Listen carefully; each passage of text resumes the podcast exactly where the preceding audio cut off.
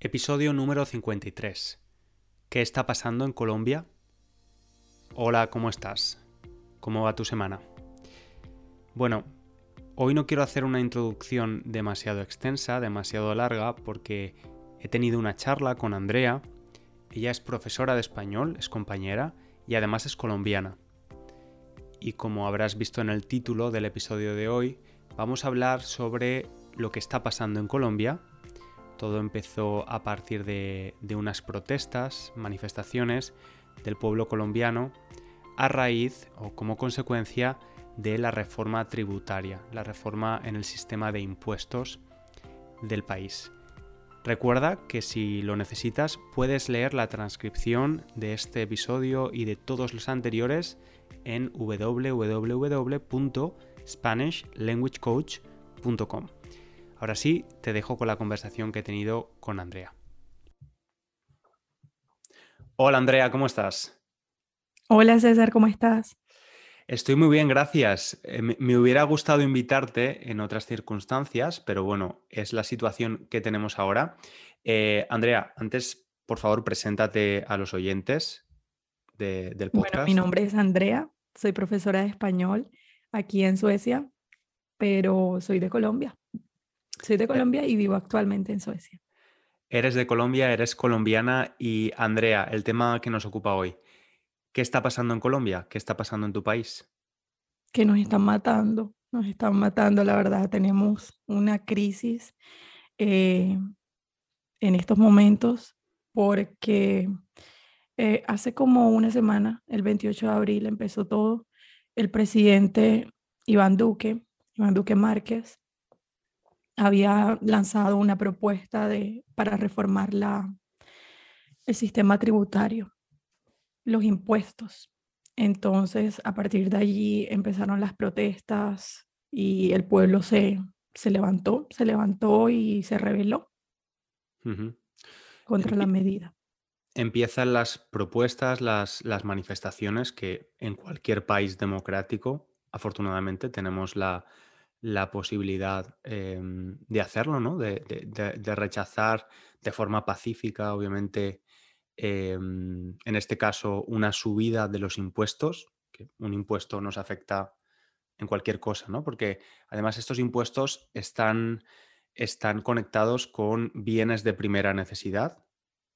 Tal cual. Por ejemplo. Ahí, ahí es donde, donde está el problema, porque afectaban directamente la canasta familiar. Entonces, de por sí, ya Colombia, con el coronavirus, la pandemia, hemos tenido muchísimo, muchísimo problema económicamente. subir los impuestos no ayuda para nada. Y luego la, la, crítica es que los impuestos se le suben a la clase baja o pobre y a la media, pero a las grandes empresas y, y demás no siempre siguen pagando menos. Sí, estaba, estaba viendo las consecuencias del coronavirus, obviamente en todos los países del mundo, creo, han tenido, ha tenido unas consecuencias económicas importantes. En, eh, Colombia, el Producto Interior Bruto, o el PIB, bajó un 7%, que es la mayor caída el, de la historia. El, el PIB es el valor de los bienes y productos, bienes y servicios, perdón, eh, que un país eh, produce en un año y es un indicador, digamos, de, la economía, de, la evolución positiva o negativa. Sin embargo, esta caída la he comparado con otros países en Latinoamérica, europeos, y no es una caída tan alta. Es decir, en España, por ejemplo, la caída ha sido incluso mayor. Em, realmente esto es un, es un problema que viene de largo, o sea, que viene de, muy atrás, antes del coronavirus y, antes de la situación que vivimos ahora? Sí, sí, claro. De verdad, el gobierno que está ahora eh, en el poder tiene una cuota de, compromiso con, las grandes empresas y hay un lobby detrás, entonces obviamente siempre están cuidando los intereses de, de los poderosos. Entonces, la clase media y la clase pobre siempre ha estado ahí en la mitad luchando y, la verdad, esta situación lo que hace es que empeore, empeore todo. Eh, la reforma o la propuesta para reformar eh, el sistema de, impuestos en, Colombia, eh, en vez de ayudarnos, nos iba a empobrecer aún más. De hecho, ahora mismo, esto sucedió hace unos cuantos días, fue el 2 de mayo, el presidente Iván Duque anunció que, que, iba a retirar la propuesta, pero aún aparece, aún aparece en el Congreso. De, lo que he leído, de boca para afuera, dice que está retirada, pero aún está allí. Entonces, son muchas cosas, César, la verdad, el pueblo está cansado, no es la primera vez que toman medidas, siempre cuidando los intereses de, de los, de los poderosos, se podría decir. No sé qué otra palabra darle.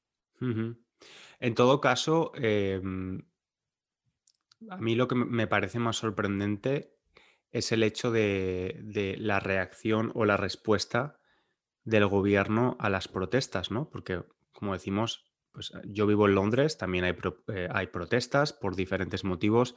Ahora, por ejemplo, hay protestas relacionadas con un cambio en la ley eh, que quieren hacer sobre manifestaciones, precisamente.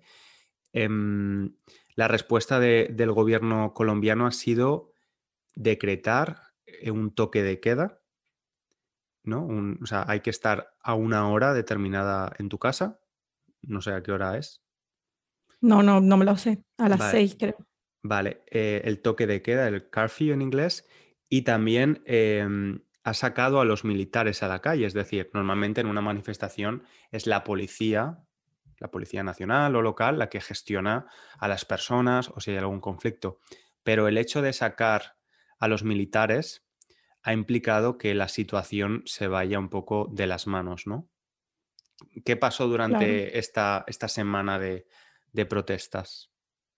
No, no solo que se salga de las manos, sino que hay muchísimo más abuso, porque de verdad las personas que están protestando no están para nada eh, armadas en la misma medida que están los militares, con tanques, tanques de guerra, hay helicópteros, eh, gases lacrimógenos que, que los lanzan, que, que, le llegan al pecho de las personas o a la cabeza, o sea, una cosa tan inhumana. De hecho, la, la Organización de las Naciones Unidas ha dicho que, o ha declarado que en Colombia se está vulnerando los derechos humanos de, de, todos, o sea, no, no tiene sentido, no tiene explicación por qué tanta violencia y tanta, tanto abuso. Eh, a la fecha ya llevamos más de, de 24, 24 muertos y miles de desapariciones. Yo te digo, César, yo he vivido esto ya antes. Eh, hace más de 15, 15, 16 años, un compañero de la universidad desapareció. Y luego a los tres días eh, apareció en, en, una playa que, que se había ahogado.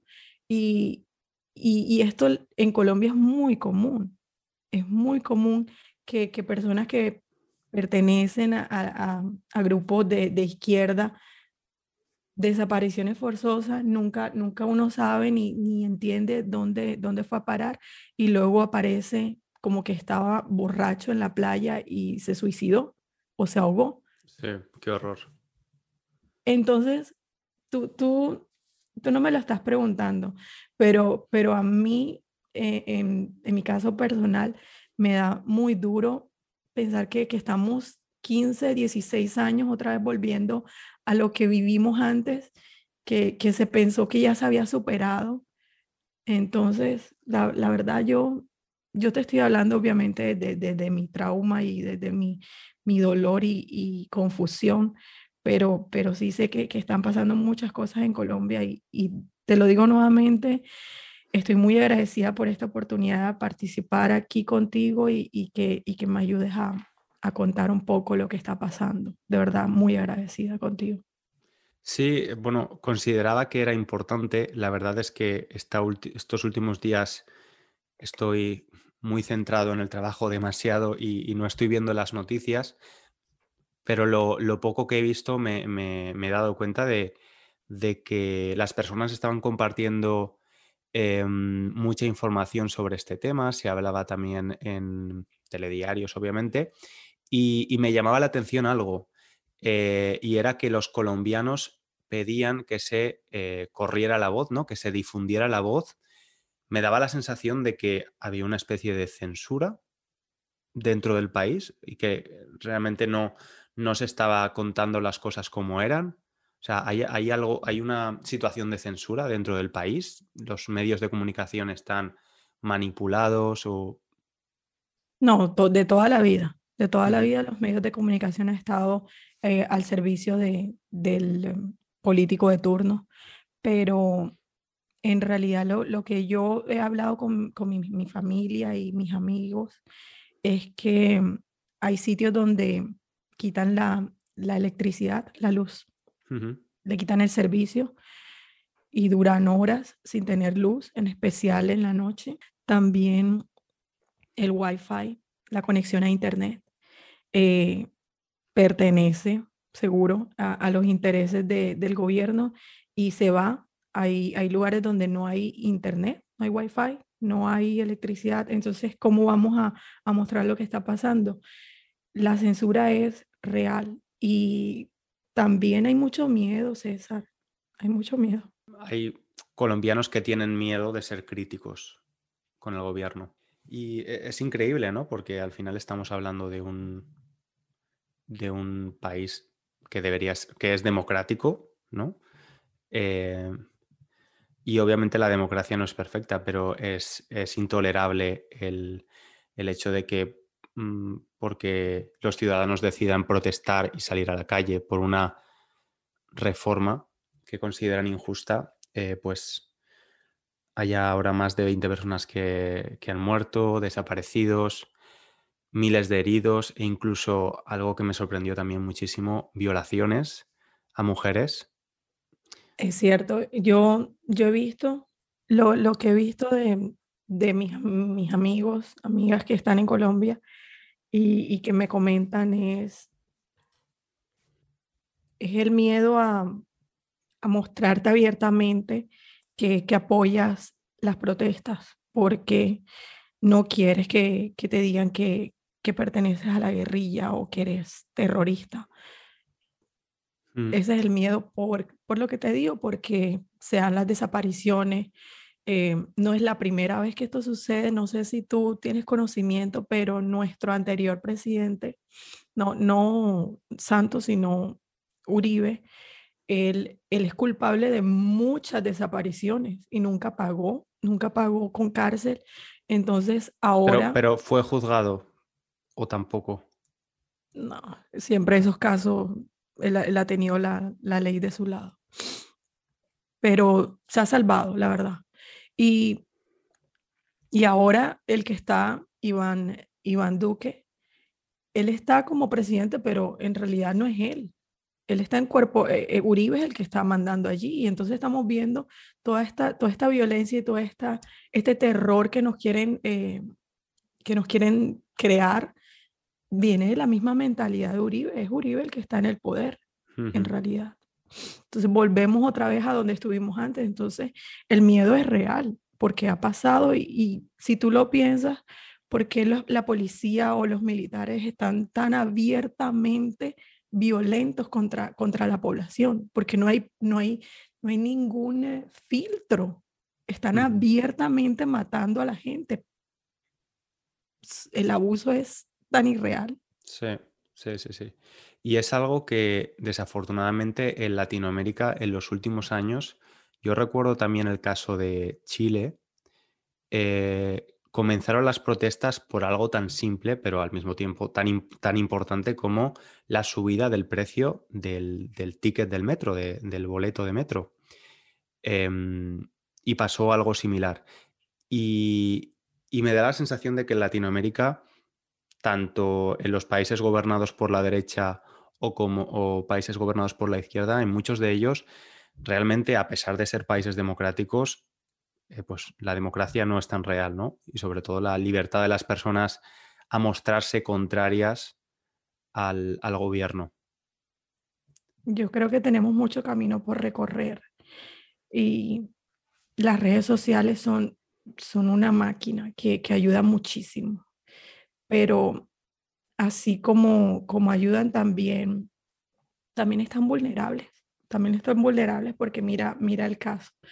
Censuran, quitan el internet, entonces no tienes cómo, cómo enviar la información, no tienes cómo sacarla del país para que llegue al, al mundo. Pero sí, sí tienes razón. Igual es un, es, un camino que tenemos que recorrer y, nos va a tomar muchísimos años.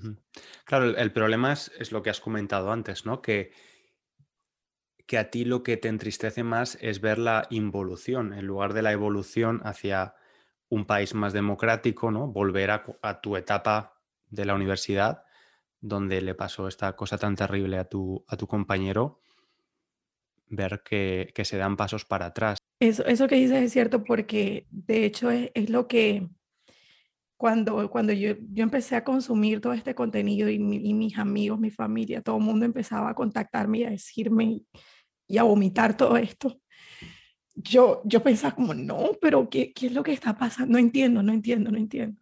Somos una dictadura, ¿qué es lo que pasa? ¿Por qué, ¿Por qué no pueden contarlo? ¿Por qué la policía está haciendo esto?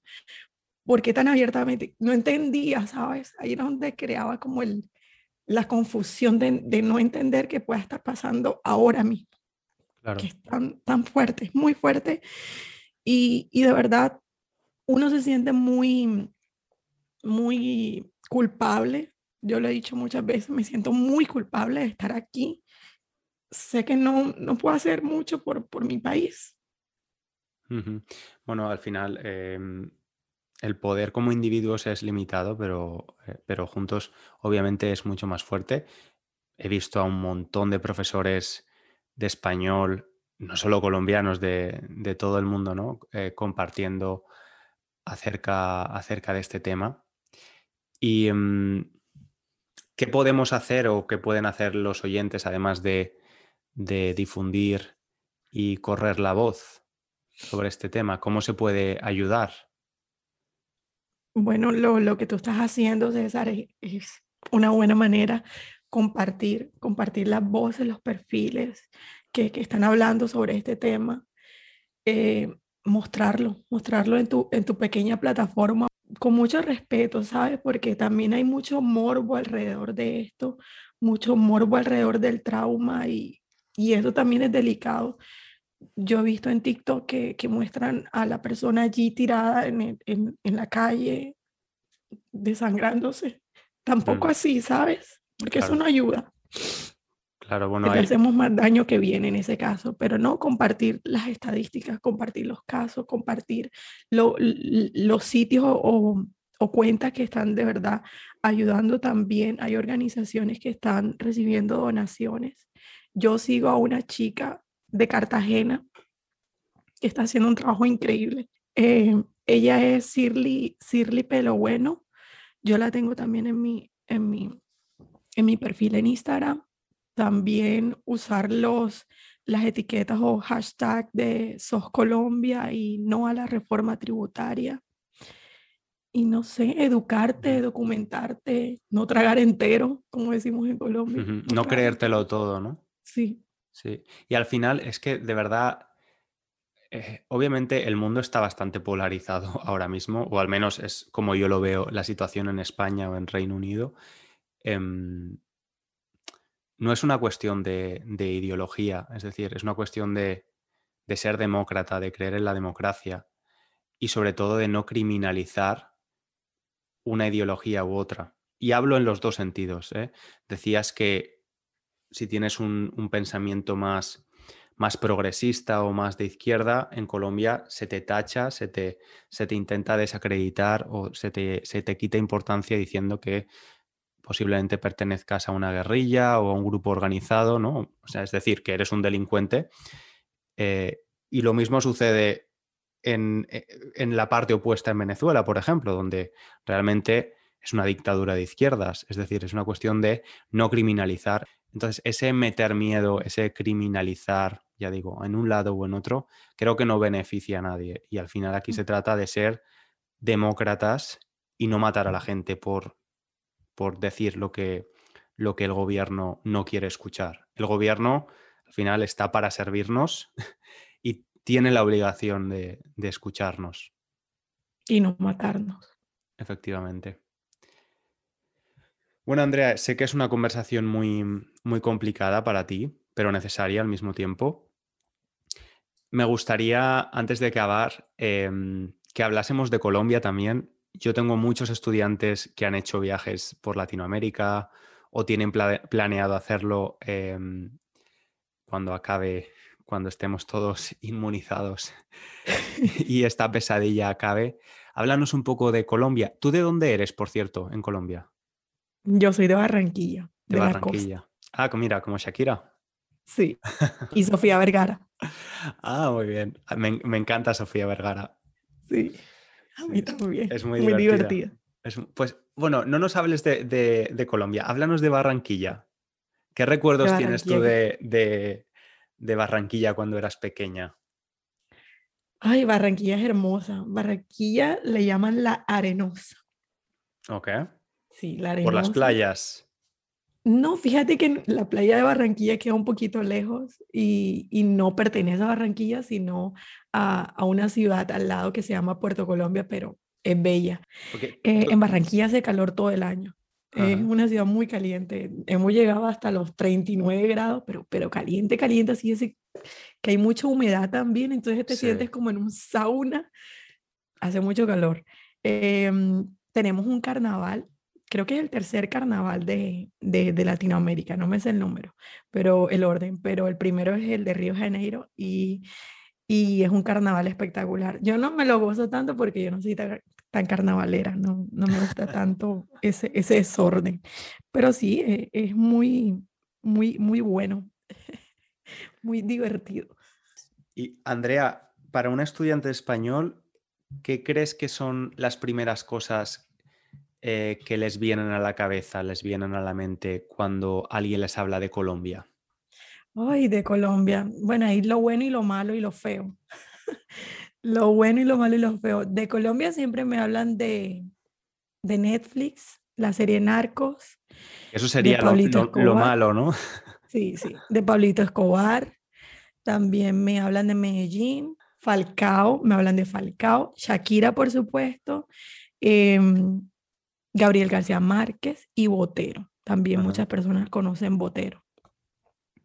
No sé qué más. El café, hay unos que se acuerdan del café. El café, sí. Yo eh, es tradicionalmente es lo que más relaciono con Colombia, el café. Pero creo que es porque cuando era pequeño se anunciaba en la televisión muchísimo un café que no recuerdo la marca ahora mismo y me acuerdo. Juan Valdés.